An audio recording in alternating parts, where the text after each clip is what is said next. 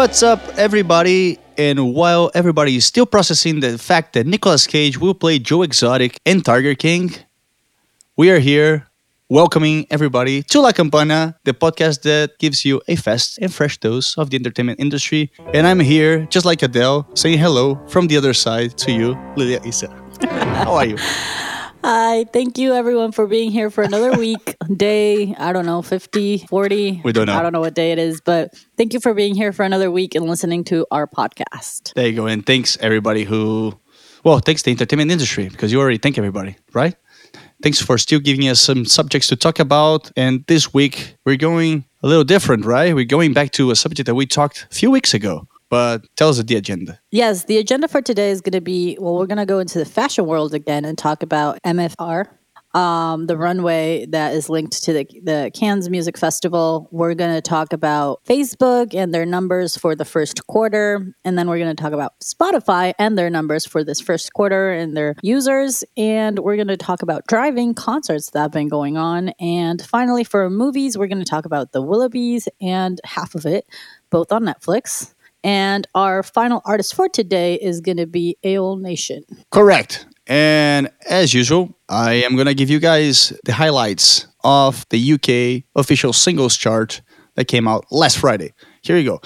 Just like we predicted, no, no, we, but like all the experts predicted, the cover for Times Like These by the 24 artists on the BBC Radio 1 Stay Home uh, initiative went number one, and it's a great, great cover. Some very big names, as I mentioned Dua Lipa, you got Rag'n'Bone Man, you got Chris Martin, and you got, of course, Dave Grohl. Anyways, following the lead on that song is Blinding Lights by The Weeknd at number two, Roses by SAINt JHN still number three, Toosie Slide by Drake at number four, and now moving up from number seven is the song called Deathbed by Powfu, and here he goes. beabadoobee. yes, that's a name. Bibbidi bobbidi boo. And at number six, I don't know how they did it. I guess they did it just like the name of the song, Houdini. They pull a magic trick, and KSI featuring Swarmz and Tion Wayne debuted at number six. At number 11, The Scotts, a song by Travis Scott and Kid Cudi. And number 14, the new song by the 1975, If You're Too Shy, Let Me Know. Those are the biggest or highest debuts in the UK's music chart this week. And now, with the music recommendations, what do you have for us? Yeah, some highlights of this new Music Friday. Uh, first of all, albums uh, Car Seat Headrest with Making a Door Less Open. Uh, we got American Aquarium with Lamentations. We got Lil Baby with My Turn. JoJo is back with Good to Know. And Damien Jurado with What's New Tomboy. And just a little shout out to Drake that dropped an album last week. We didn't mention it in the episode, but he did hit 45.8 million streams in the first 24 hours, making him the fourth biggest debut on Spotify. So that's a little shout out for him. He's been dropping music constantly each week. And like you said, Toosie Slide is in the top and has been there for a few weeks. And into the songs, uh, we had a lot of rap uh, going on this week, a lot of hip hop.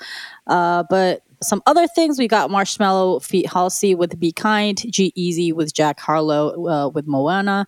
We got Haim with I Know Alone. Luis Fonsi uh, went back to ballads and uh, debuted Girasoles. And we got Lil Uzi Vert with Sasuke and Drake feat Playboi Carti with Plain with Pain 1993. And for my personal commendations of this week, Here he goes. For those who you don't know, uh, this is my artist of the decade, my artist of the last few years. Very big, big fan, Machine Gun Kelly, featuring Travis Barker, one of the best drummers in the world, in my opinion, and I think everyone's opinion. Uh, and they released Bloody Valentine, a great throwback to, well, at least my teen years, uh, with this more vibe, uh, the drummer vibe that Travis uh, always gives. And on the Latin side, we got Banda MS, uh, which is a Mexican band with Snoop Dogg. A very interesting and weird combination, but it works on this song called Que Maldición. Completely unexpected, I would say so. Completely unexpected. Well, we didn't expect him to be friends with Martha Stewart either, and look at that. yeah. You never Yeah. know what to expect from Snoop Dogg. So, uh, yeah, those are my recommendations. What about you? What you like this week? Well, this week I just brought you one recommendation to you all because, as you mentioned, some of the musics are n- some of the songs that came out are not particular in the things that I like to listen to. However, I found it right at the bottom a song called Unfamiliar that's called by SeeB, uh, Good Boys, and Harvey. I've been liking Good Boys a lot. They go into this kind of like deep house vibes, and then SeeB, you probably know him from the remix from "I Took a Pill in Ibiza," and also he had a exactly that one. Look at you singing that, and that, and then he also did a uh, feature on a song with One Republic. I can't remember the name of the song, but it's a very good one. So hey, SeeB, Good Boys, Harvey, Unfamiliar, very good song for those who like this type of electronic beats. Great. So let's get started with our agenda today. We're going back into the fashion world. Like we've mentioned a few weeks ago, we are not experts, but this is what's going on right now. We've been mentioning for a few episodes now that the world is changing, mm-hmm. all entertainment is changing, and this is just another example of how how this is being modified. Uh, the the amfAR runway is actually it's usually uh, it usually happens during the uh, a gala that happens at the uh, the Cannes Film Festival. Like we mentioned, it is canceled. Well, it's going it's going online. Just they're just putting all their content online. But there's no gala. There's no all, all these part. And this specific runway usually is part of their attempts or their work to raise money. Exactly. So as you mentioned, like we've been trying to adapt, and uh, I guess they tried to do something, or they did something actually in Shanghai and Moscow with with their uh, respectively fashion weeks in late March and April, and now this partnership, which has been going on as you mentioned for the for the gala that they do in France, which amfAR is an HIV/AIDS nonprofit organization founded in 1983 and the good thing is that they've been raising a lot of money, actually more than 20 million for the AIDS research. And now they decided to do, hey, let's do something regarding the COVID 19. And so that's that. And also CR Runaway, which the partnership that we're gonna go right now is actually made by Carine Roitfeld. And they got their actually their debut was last year in Florence, um, Italy which was the, the, the whole runaway that brought in like 4,000 guests and even Lenny Kravitz. But now they've been trying to do this different. They're trying to do this, well, in a different way, as you can say. Yeah, um, Carine Roitfeld is actually a really big name in the in the fashion world. If you're not familiar with it, you're not in, in tune with that area of, uh, of entertainment. She was for about ten years or so uh, an editor of Vogue Paris, the senior editor of Vogue Paris. She's been with Harper Bazaar. Like she is a big known. Like right now, she publishes a book uh, with trends and and the like the fashion world. So she is very much into this world and she didn't want to let this year go just because there's not going to be any Cannes Film Festival. Um, and they did partner up with YouTube. Um, she had conversations with Derek Blasberg, who's the head of fashion and uh, beauty on YouTube, and they created the first virtual fashion show. So what they did was get all these different big names. They got models. They got Kim Kardashian, Karlie Kloss, Hailey Bieber, Joan Smalls, Miss Fame is in there, Karen Elson. So there's a lot of names and the Victoria's Secret Angels. You got Adriana Lima, you got Winnie Harlow, and you got Alessandra Ambrosio.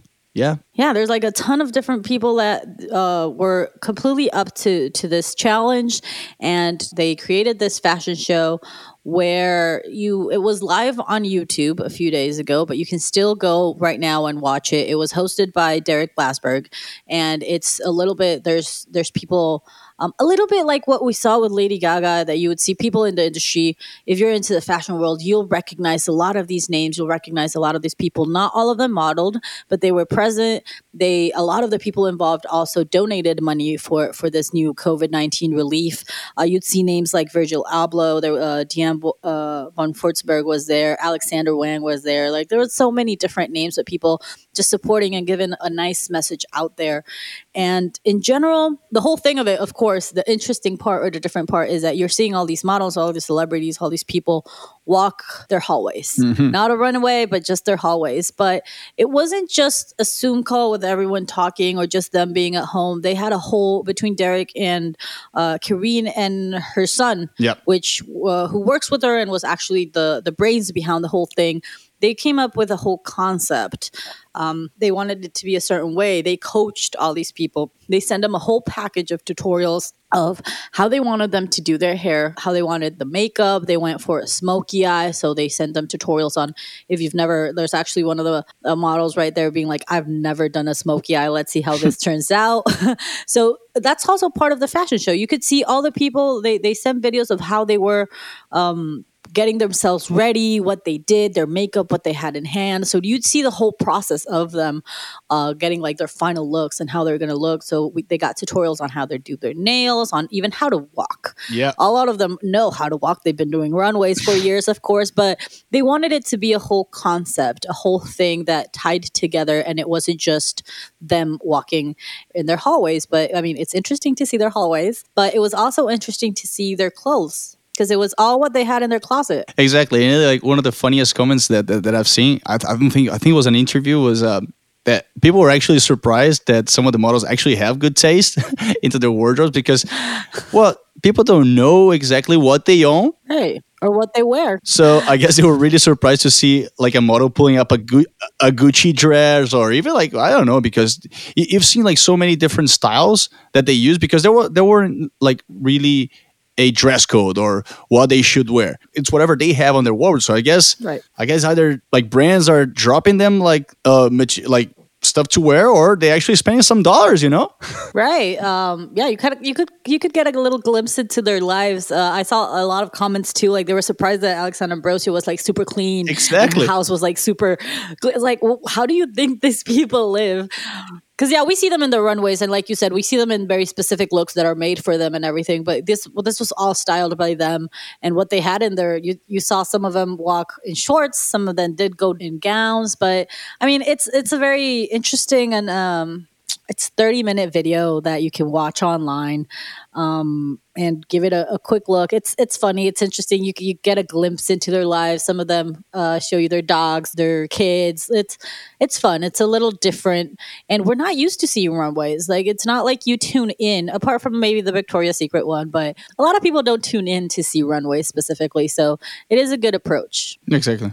Yeah, and it was a it was- a different attempt, and actually, with the uh, now that you point out about like people like actually going to watch and stuff, I mean, the the, the recorded version has over two hundred thousand views on YouTube. I think they had kind of like what what chopped during the live broadcast was about six thousand, but they said that this was not the purpose. They didn't disclose the number of how much money was donated. Of course, they want a lot of people to watch it. They want a lot of people to donate, and I hope that's the case with specifically talking about the donations. But I guess this is a, just a, a really nice way of also engaging with the workers because Carine herself said in a very personal message on IGTV on her personal like Instagram that she I think they start with four people working and then by the end of the coverage it were it was about like 200 people working simultaneously because this was a live show. So you got like all those people as you said like with tutorials and know how to walk how to how to do your makeup how to do your nails and I guess it's also a good way for them to also be involved. She was very thankful, eh, eh, like in fact in her message. Also, in, as you said, he, she's very popular, but she thanked actually the head of the, I think one of the big one of the, the biggest agencies because she said, and I'm gonna quote her, the the models are friends with me, but without you, referring to that specific person, it wouldn't be able to do it. So I guess it's a it, it's it's a nice gesture for, for, for her to acknowledge all the hard work put put, put up by those people.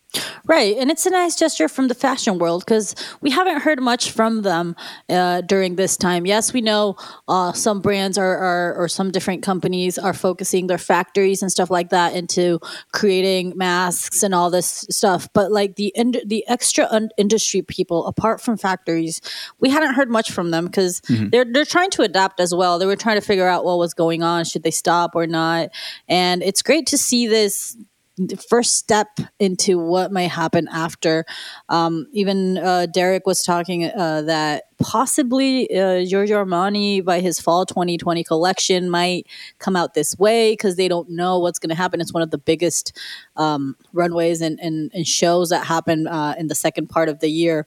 So there might be some new trends happening, some new ways to present, maybe not specifically a runway this way, but new ways to show their new pieces or their show, show their new clothes or stuff like that.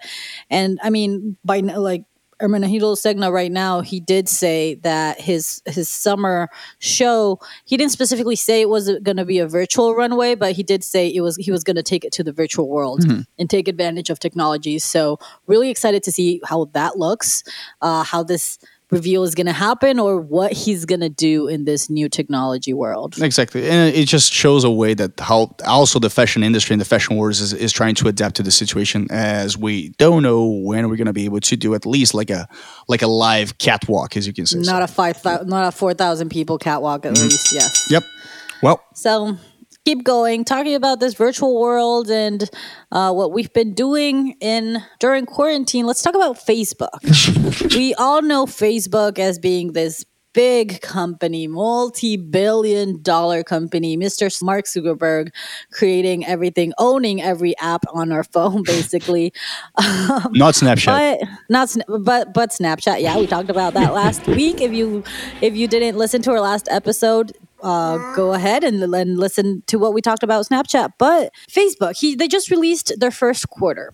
So yes, even though they had their they are a multi-billion dollar company, they've had their ups and downs. Uh, they do make a lot of money from advertising. They do make a lot of money out of other resources, and not specifically about, about the amount of users that they have. So they did come up with $17.74 billion in revenue, which is an 18% increase from uh, the last first quarter from 2019. And they did see a fall in advertising. Why? Because March, the beginning of like uh, the end of February, March, we were trying to figure out what was going to happen. Like we've mentioned in episodes before, a lot of companies kind of like pulled back a little bit Yeah. to see, like restructure, to see what we're going to do. Are we going to change our advertising? What's going to happen? So they pulled back a bit, which is good for the users. Uh, for the other users that are not big companies that are trying to advertise, because of me being a single person trying to put my advertising out there, the pricings did come down. So because it co- works kind of like a Hand in hand, I guess you can say so. Well, it's kind of like depending on how much people, how many people are are bidding. Uh, it's kind of like a bid. Yeah, like there a we bid, go. yeah. It's a bid. That's what I, that's the word I wanted. So their pricing works kind of a bid. So being less companies that are putting money into it, the final user, the smaller user. Gets a better price in their advertising, so that's good for them. Not as good for them. Uh, that's good for us. Not as good for Facebook Yep. Um, but they have adjusted also the amount they are going to spend just as other companies are not spending on them.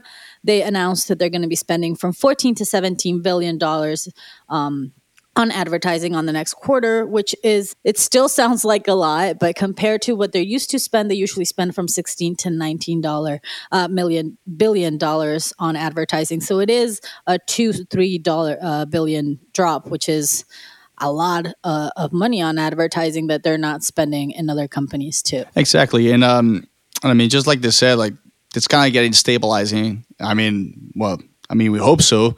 And while Mr. Zuckerberg didn't seem quite happy with the results, I guess their investors and their stockholders were okay because actually the stock surged ten percent, so it was better, even better than expected for this specific quarters. Um, the profits were down. I mean, but you can expect that 4.9 billion. They kind of like were projecting about 7.35 billion. Well, not not a project. That was referring to the last quarter of uh, 2019. But as I was researching, I was seeing some charts and some some statistics. The last quarter for Facebook usually brings a lot like much more money than the than the first one of the year. I guess that's because of Christmas that people tend to spend money on advertising to promote their products. I guess that kind of relates so, but now one thing that it's been like investors have been talking about all the time during these times is that the importance of having cash or cash equivalents in their hands and how companies should, if they can, have cash on their hands. And Facebook has done this very, very well as they reported $60.29 billion in cash equivalents. That's a lot of money. Wow. Yeah, they should give some tips to AMC about having cash around. Here we go. AMC. Wow. Yeah. Well, I hope they don't go I hope they don't file for bankruptcy. I still like to go to the movies. Yeah. There you go. Well, let's hope not. But yeah, like you mentioned, Facebook is being really good uh, on on keeping cash in hand, and we've seen they've also expanded a little bit. Um, on this report, there is a section called "Other Revenue," which comes from revenue that's not necessarily from the apps, from advertising. It is a social media platform, uh, like all that they own is social media, but they are venturing into other ways, uh, a little bit outside of the social media uh, with this other revenue that actually made uh, $297 million, which is an 80% increase from a year before. So, where is this money coming from? They are selling a lot of Oculus virtual reality headsets, for starters. And second, amazingly, this new portal that you've probably seen an ad out there that is basically like a picture frame that you can have in your house and have like FaceTime conversations uh, with people That's awesome. uh yeah it's like having i don't know like uh, the ads for example there's there's someone that wants to cook and they have their mom in the portal and they're like trying to have like they're teaching them how to cook on their own house we all need that a little bit yeah. um but uh, this this other revenue shows uh well it's almost 300 million yeah compared to the billions that they make but it is starting to be a good amount of how they're spreading out from apps from social media and that act- that portal was actually sold out in March the in any Best Buy and even through Facebook like it is it is becoming a popular way to have connections with people and what better time than right now yeah. What better time? And hey, that's still a lot of money. it's still a lot of money it's exactly still a lot of money. But hey, that's reflects on the on the numbers that they've been reporting in terms of users. I mean, that's crazy. I mean, it makes sense, but still, those numbers are very high. As the daily active users for this report is 11% higher compared to last year, and it's a 1.73 billion daily active users, which is wow Wow, exactly. And now the monthly active users, which tends to be higher, goes to 2.6 billion. That's 10% compared to last year. Wow. Well, yeah. That means there's there's two billion people connected at the same time as you looking at all those memes. Ex- yeah, all the all those memes or all those news about T- Tiger King as well. And uh, and also like in terms of like the Facebook family, which is Facebook, Instagram, Messenger, and WhatsApp, which is very popular internationally, not as much here in the US. 2.99 billion people. Crazy. Wow, almost three billion people. That's a lot. And yeah, I mean, I think one of the good things that I like I would applaud to, to Facebook, especially during this time and with all the chaos that has been going around, uh, with all these users online at the same time, one of the things that they've been very focused on is fact checking. Uh, because yes, we're all very stressed. We're all trying to look for news about Corona, what's going to happen, what's good for you, what not. And they have been very focused on this fact checking. They have uh, labeled over 4,000 different articles that have false false information or different posts that have false information. But the good thing about it is that they would put a warning label on this information and be like, "This is not verified. This is po- possibly false information." And they've like those labels have see- been seen for uh, over four million times by di- four million different users, and ninety five percent of those users do not click on it if if it says this is probably false information, which is smart. That's a good conversion. Yeah, like 95% actually believe that it's false information, which is which is good because if they're putting all this work into fact checking, Yep. we want to stop all this false information to just circulating. You know, don't drink bleach, don't inject anything on yourself, all that information. Um, it's it's good that they're being conscious about that. And on the other side, what we're doing right now, apart from reading false information on Facebook, is live streaming. We've had this conversation Live. over and over over the last few weeks because that's what's popping right now. There's 80, 800 million daily active users doing Facebook and Instagram live Yep. streams. A lot of people. That is a lot of content to see. And well, yeah, you can see if you open your Instagram at 8 p.m., you'll see four, five, six, eight people doing live set live sessions. Uh, Instagram's doing it. Uh, Fa- Facebook is happening a lot too, and that drove Facebook to actually. Um, announce a new possible feature that might come in the next few weeks. We don't have a date for it, but they are adding an option to charge for your live streams. Right now in Facebook, the only thing you can do is maybe promote your tip jar uh, as a musician or whatever you're doing. So because artists are like music industry is focusing a lot on this live stream. It's become one of the pillars right now, at least during quarantine. They're now allowing them to charge for entering a live stream, which might help um, the musicians might help uh, some other industries. So I think that's that's really a good step for them to adapt to this time. Exactly, and as you said, I mean, with the musicians, I mean, yeah, of course, those bigger artists they drive like a bigger audience, and they hopefully don't don't need that much money. But also, like the independent artists, if they can drive a little bit, and if they can get fans to contribute for them, that would be great for them.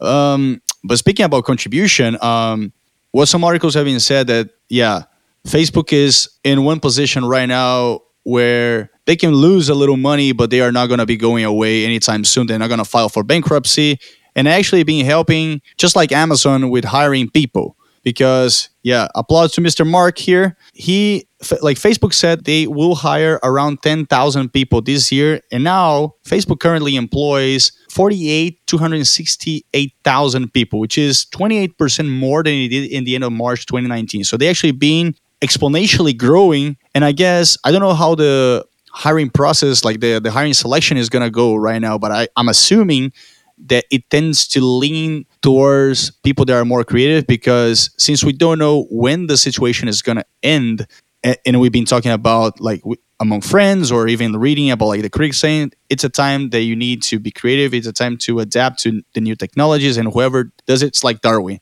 it's going to survive. Exactly. I think at the end of the day, they're doing a great, um, a great movement, like you mentioned, into going adapting because social media is not like we're still going to open Facebook, we're still going to open Instagram, but they're doing a great job, or they're at least they're trying to be a step of, uh, a step ahead to what we're going to need. Where is this going? If live stream is going to be the new normal, well, let's make a good platform for live stream. Let's make sure that it's stable and that we can offer a lot more things uh, through our platform. So it's just a lot more than than just social media, and they're extending yep. uh, their wings kind of to adapt into this new world, which is awesome. Yep. Well, another company that has been doing things well as well. And then we're gonna go to our next subject is Spotify. Yes, Spotify is where you're probably listening to us. Let's hope so. Um, but they also released their first quarter, like if, uh, in the last weeks or at the beginning of this quarantine, a few hundred days ago or something like that. We did mention that music streaming had been going down, and they did have a rough spot by the end of March, at the beginning and the end of March they had a rough stop. Uh, the, the number of streams were starting to go down. People weren't listening as much to music, and that was all of us trying to adapt and getting to this quarantine life, kind of see what our routine was going to be instead of going to work every day, or if we're going to be stuck at home. We were trying to adapt to that, and um, well, good for Spotify. It's starting to stabilize right now, and the, the numbers are still going up. Mm-mm. And they still didn't have a bad quarter. I mean, they still they still had good numbers, and they did mention they're going to slow down their hiring and up to like fifteen percent. Uh, they do have around 5,000 employees full time globally. They just don't want to expand as big right now because they don't know what's in store for them and they want to kind of like walk slowly before they keep hiring and hiring but they are growing and, and they can't stop that way. Um, but in, anyway in the sense of uh, users they did grow. Uh, they have they they now announced 6 million new premium subscribers. This is all due to the fact that now you can have family plans. So if you all live in a house, you can have three, four people in the same account, kind of like what Netflix did. And that is actually driving a lot of people to pay for that subscription.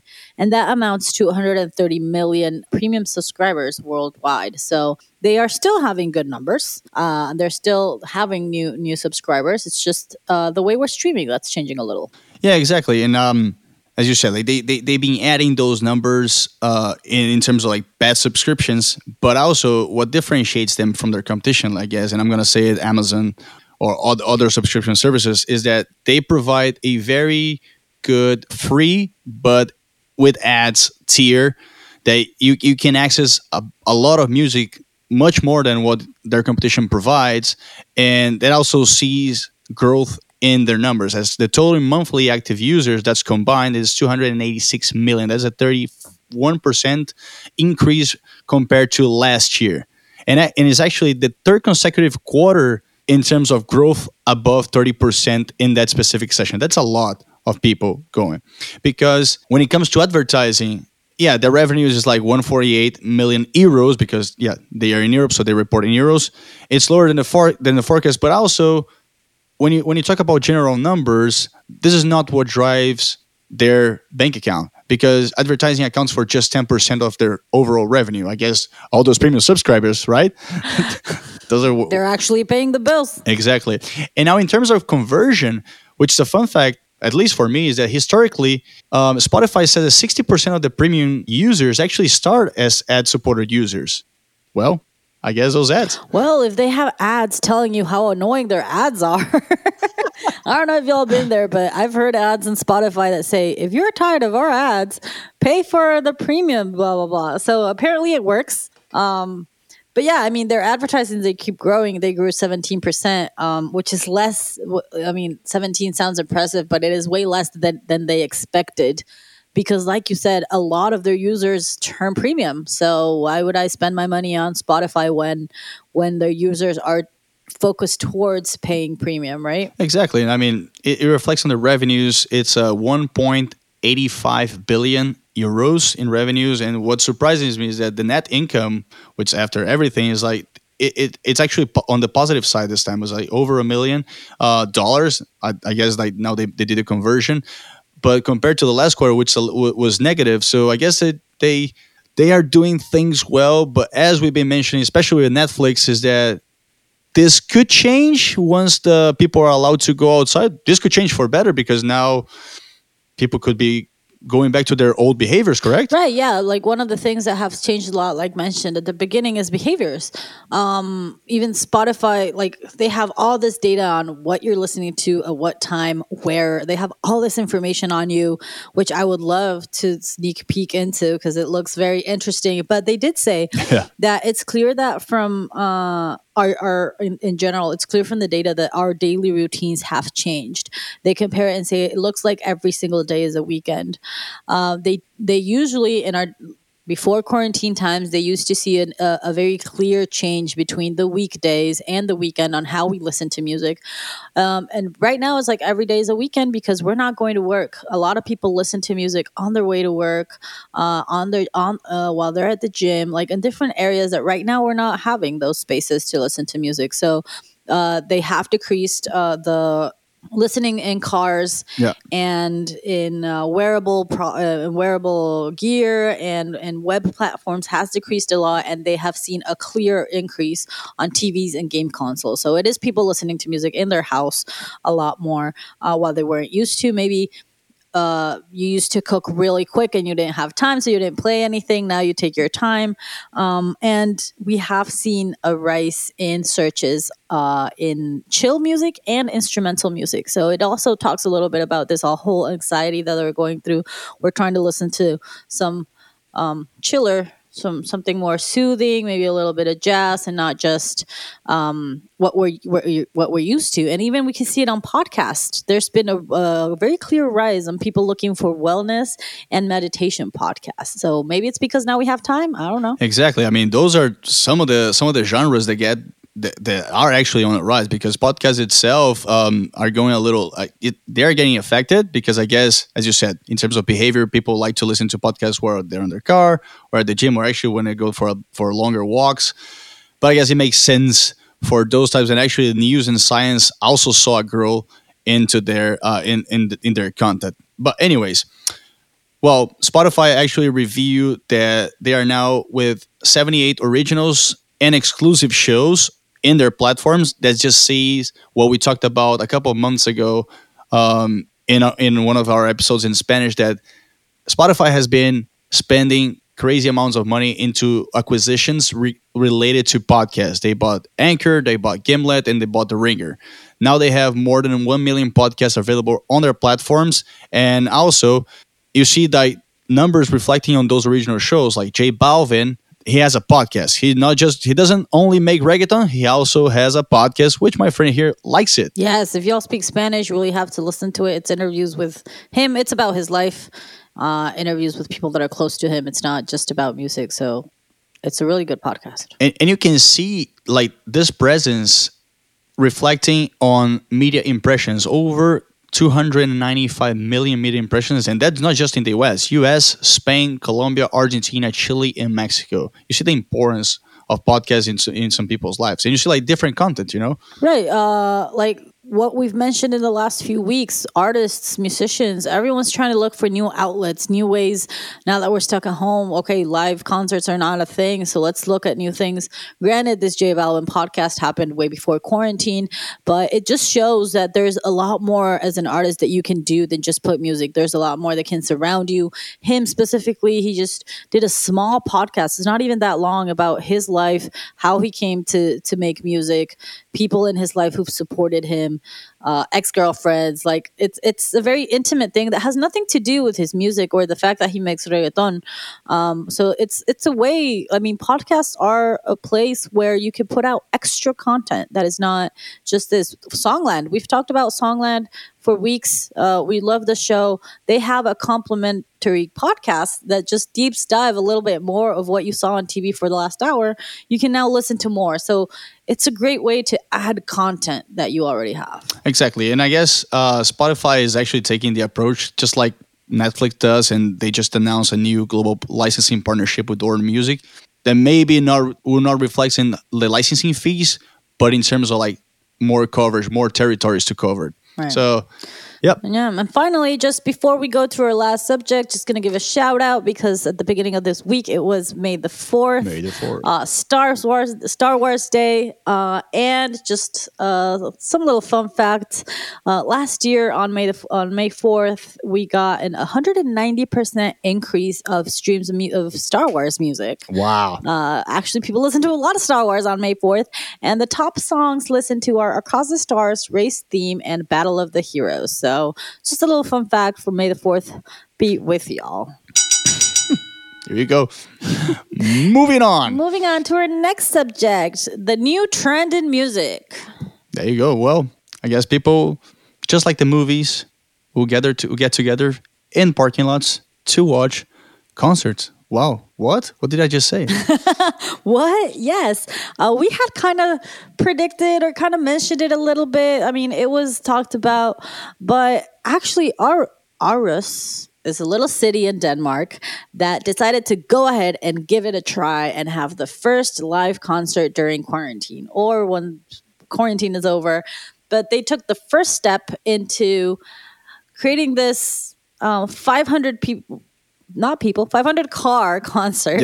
Um, it was with the danish uh, singer-songwriter well-known mads langer and uh, in six days they put uh, with six days notice they put uh, out tickets. They sold out 500 tickets in minutes. And while you would drive in uh, it's a it's a venue it's not it, it wasn't specifically planned for a drive-in. It's a brand new venue that opened a little bit before quarantine so they're looking for ways to generate money. And they decided to well they, they it's a big field so they got space. Um, you could drive in in your car. You would they they put like blinds you've probably seen the pictures out there. It's all over the the media. And it was transmitted via fm radio but you could also interact with the artist via zoom. Like he was taking uh, recommendations like requests what do you want to hear? Like someone asked for a song that it wasn't specifically from the artist but it was a famous song. And he was like oh i used to dance to that when i was in middle school. So he brought that person up to the stage and they kind of danced it out. So it, it, it was a really weird a different kind of way to listen to music. Yes you can't stand outside and dance but it was still interesting. And, and the artist even mentioned like how it was weird for like yes i'm playing through a live audience but i can't tell everyone to wave their hands like i was just saying like put on your your your swipers or like turn on your lights or people were honking instead of applauding. So it's like a whole different world and a whole different um way to do to do this. I mean, at the end, the police was happy, um, the government was happy because this all happened through a loophole, and it was it's supposed to be one of the first uh, the first concert that of a session that they're probably going to keep on doing them. But everyone was happy. Social distancing was maintained, and they got to listen to live music. Exactly. And I mean, one of the comments that was actually funny regarding the this type of concert is that, well, if you go to bigger festivals like Tomorrowland or if you go like to Coachella, you're gonna waste at least an hour trying to leave the parking lot once the concert is finished. So And you're still listening it to the back. yeah, exactly. So you might as well just give it a try, you know, like. But yeah, talk to the authorities and uh, and get the situation fixed so you can do it properly. As you can also see in an attempt done in Lithuania, which is like roughly 30 miles from the capital, Vilnius. And it began actually last weekend. And as you said, kind of like the same protocol, kind of like the same thing. Bigger artists from from the country. Uh, some some of them are actually international. If you have in one car, you were only permitted two people, unless you were a family and you were actually can prove that you've been quarantined together. So yeah, I guess different attempts. They said the concert like would play f- through the car speakers via radio frequency. I don't know if they had Zoom there or if they had or other other other video conference platform. But hey, it's a definitely interesting choice to do a concert. I don't know how I feel about it, but definitely seems uh, interesting. I mean, it, it's a good way. I mean, it's a good first step into coming back to to at least concerts. You know, because Yeah. we know that that is predicted to come back all the way till fall 2021. Just, I, I mean, at least the way we know them, standing next to thousands of people. So it is a good step. Um, sadly, people like in, in LA did it the wrong way, and they did try to do the same driving theme, but they did it undercover clandest- clandestine and the police actually got angry of course because they weren't following protocols like they did on these on, on the ones we're talking about right now.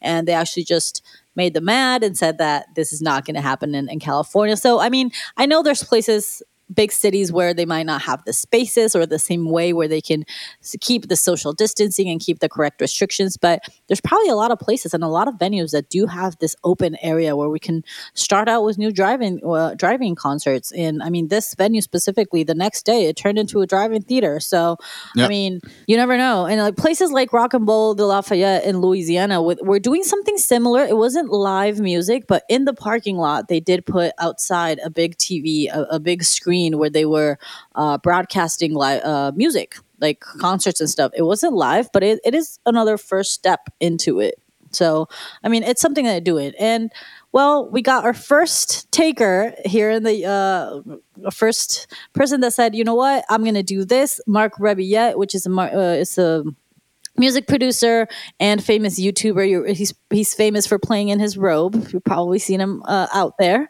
Um, well, he uh, a few days ago, just as this whole drive-in thing happened, decided, you know what, I'm going to do this, and he found a sponsor. He has dates. He's selling tickets. He's ready to have a summer show this way. So he's the first big taker and being like, this is a great idea.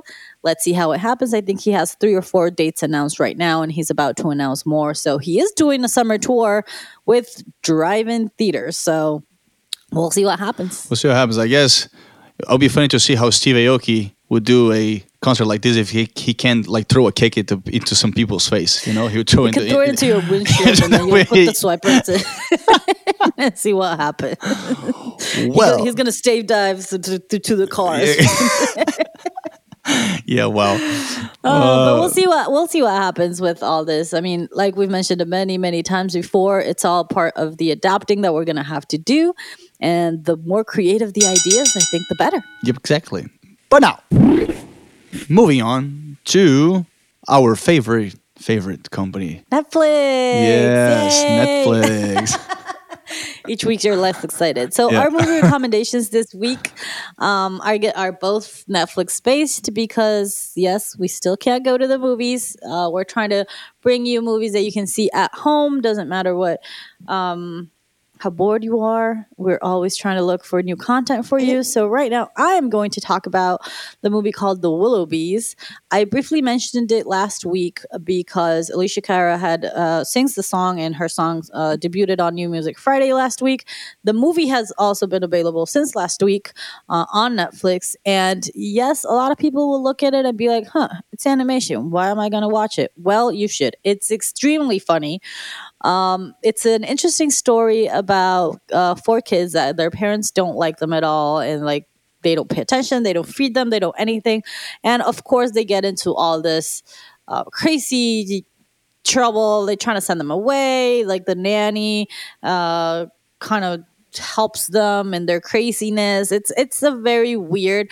I spent half the time being like, "What is going on?" and half the time laughing or both at the same time. It is it is a very uh, entertaining uh, movie. And well, if you've seen uh, Cloudy with a Chance of Meatballs, the director is the same Kris Pearn.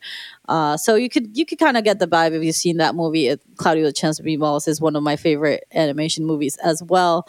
So the cast is also top notch. We got Will Forte, Maya Rudolph, Alessia Cara, Terry Crews, Martin Short, and Jane Krakowski, Sean Cullen, and there's a little cat that's the narrator that's a little ironic, a little funny. It's actually played by Ricky Gervais. Yes, Ricky Gervais. so yeah, he narrates the whole story, so you can kind of imagine uh, the kind of joking and the kind of the sense of humor that this movie has.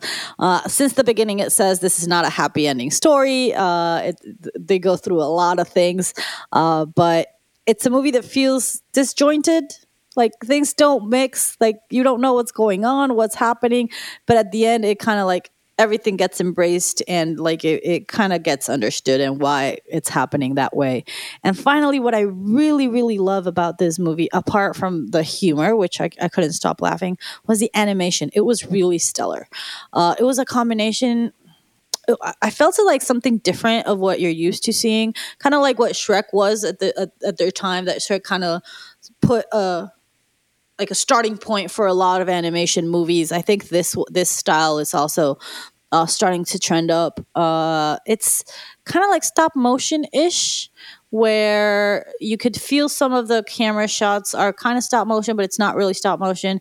And all the characters are like if they're craft materials put together, kind of like blended together. Like their their hair, which is very important in the movie, is literally like wool uh, like the mom keeps knitting all the time and it's like those kind of like textures are very important in a movie and it's really good and finally like the characters like i said they're, they're all super deep they all have a story. Even the, the parents that are not that important or like are not main in the movie they have their little quirks so you can feel that every single person in this movie has a personality. And then you got that cast that's really funny so they bring a lot to the table. Well i mean netflix has given big animation studios to they run for their money. Like so, you, we saw it at the Oscars with Klaus and other and, and other um, other productions. And hey, the Willoughbys might as well just do a Oscar run next year. Who knows? Yeah, who knows? So yeah, that's my recommendation for this week and talk about what you saw. You went a little bit different this week. Out of my comfort zone. I did see a rom com, which is usually your forte. Well, yeah, but you wouldn't watch animation, so I had to watch the other one. well, here he goes. I, I, I like to base myself on critic reviews, and this. Um, before I start, 94% of Rotten Tomatoes. Not that everybody see Rotten Tomatoes, but hey, it's something. And I saw a couple of my favorite journalists talk about this movie, so I was like, hey, might as well just give it a try. Anyways, and I gotta give some praise to the uh, to the Collider website. Very good interviews. I actually uh, read one before jumping to the mic today. Um, this movie is written and directed by Alice Wu. Yeah, they say it could be another riff on the Edmond Rostand Cyrano, uh, the the the Bergerac, which is a 1897 novel. They kind of say that this uh, this this book is one of the prototypes for the overused comic romantic uh, movies of all the time. But, anyways, speaking about awards, at the cancel but still awarding Tribeca Film Festival, this won the Founders Award for Best Narrative Feature. It's your typical high school romantic drama which two friends go and they fight for the girl and one of them actually likes them more you know who who gets the girl at the end, blah blah blah. But this time, it was a girl and a guy. This girl was helping this guy write letters to this girl that he likes, but the girl kind of like doesn't know what her feelings are. She doesn't know where she stands, or it kind of gets uh, directed towards the LGBT community. But the end is very unexpected in the sense of it's not your typical cliche ending. And it also what it caught my attention is that the, the humor. Sometimes you're just seeing like a scene and then you switch to a scene that has nothing to do with the context and you're just like what's going on here? And then it just jumps back to the to the scene. It's very funny. Has some very dry humor sometimes very dumb uh, humor sometimes. It's a very very pleasing movie. Just like my friend likes to say is a very movie is a very it's a movie that you can see on a on a sunday night sunday evening and still be very entertained by it. Yeah, I, I like like you said, I'm a big rom com fan, and I actually enjoyed this movie a lot. Like I said, the humor is funny, and it's one of the movies that even you know what's gonna happen. Like you said, it's high school romance. You kind of know. Um, the the storyline, but at the end it becomes a big who's gonna end up with who. You know, like who what's gonna happen, who's gonna fall in love with who, who's gonna kiss, who not. Um, so yeah, it's it's it's very enjoyable. It's it's a good it's a good one to watch. Exactly. I mean, I definitely definitely recommend it. I ha- actually had a lot of fun watching this movie. So hey, those are the two recommendations this week, and hopefully the hopefully can see other movies, other great movies coming out in the upcoming weeks. Yes. But now, um, for our last segment, yeah, let's go to our next segment where we are gonna we usually recommend an artist. Uh, this week is gonna be AWOLNATION. We did mention him last week because he dropped an album um, last week, but the, we decided to give him a little bit of a shout out, a little highlight because um, even though he's got music everywhere, and you've probably heard some of their of, the, of their songs, uh, you might not know really who they are or how they work. So we want to give them a shout out. We we love their artistry and we love them as a band. Um, and they started back in uh, around 2010, and well, they're headlined by Aaron Bruno. Uh, he's kind of like the main guy of the band, and uh, I mean they've gone through a lot through this last years. Yeah, talk about going through a lot because I guess this band has so many former players in the ten years that I hope now that they like the the the, the current lineup can st- can stay for a little longer than they used to. Let's hope it sticks.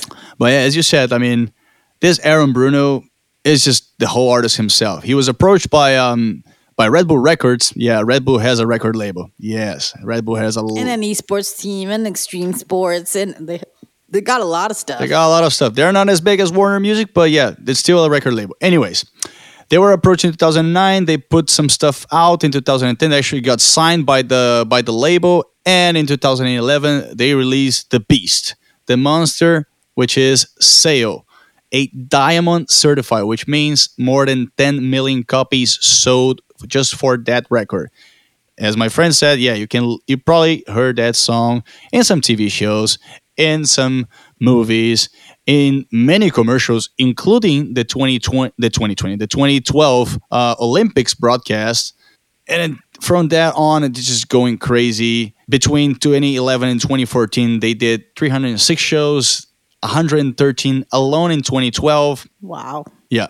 They went on to release their second album, Run, in 2015, scored higher positions in two um, US uh, rock charts. They got music including in the music kit for the Counter Strike Global Offensive. They opened for Fall Out Boy in 2016, played more shows throughout Europe and South America in the same year, and then released the third album in 2018, toured with 21 Pilots, and another big uh, score in the US top alternative albums and top rock albums with number two positions. Yeah, just major numbers for this band that has been going on for a, for a decade or now.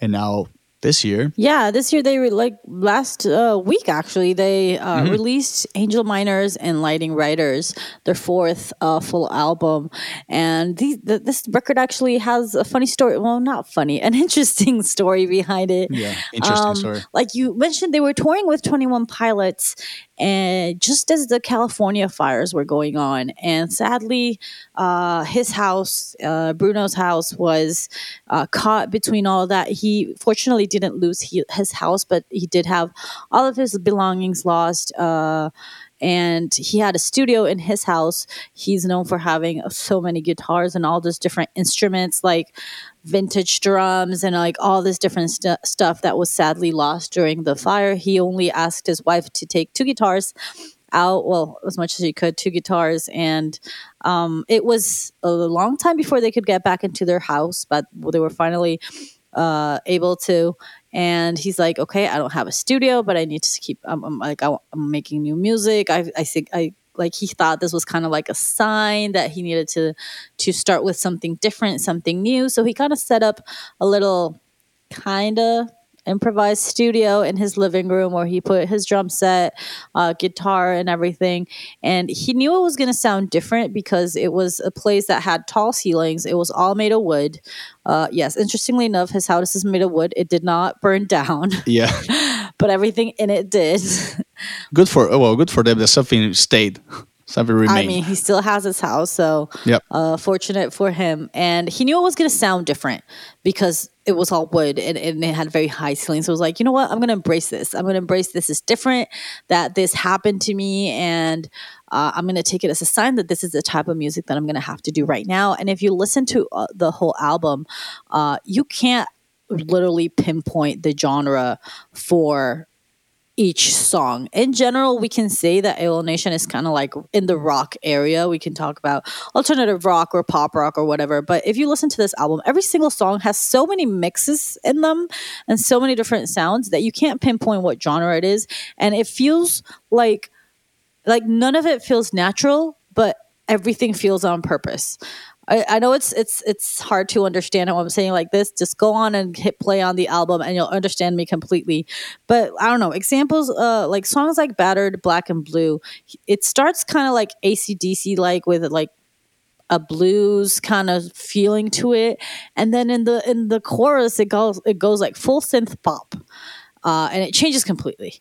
It goes from dark minor chords to suddenly some synth pop, and it changes, and and it feels weird, but it feels like it was meant to be there for some reason.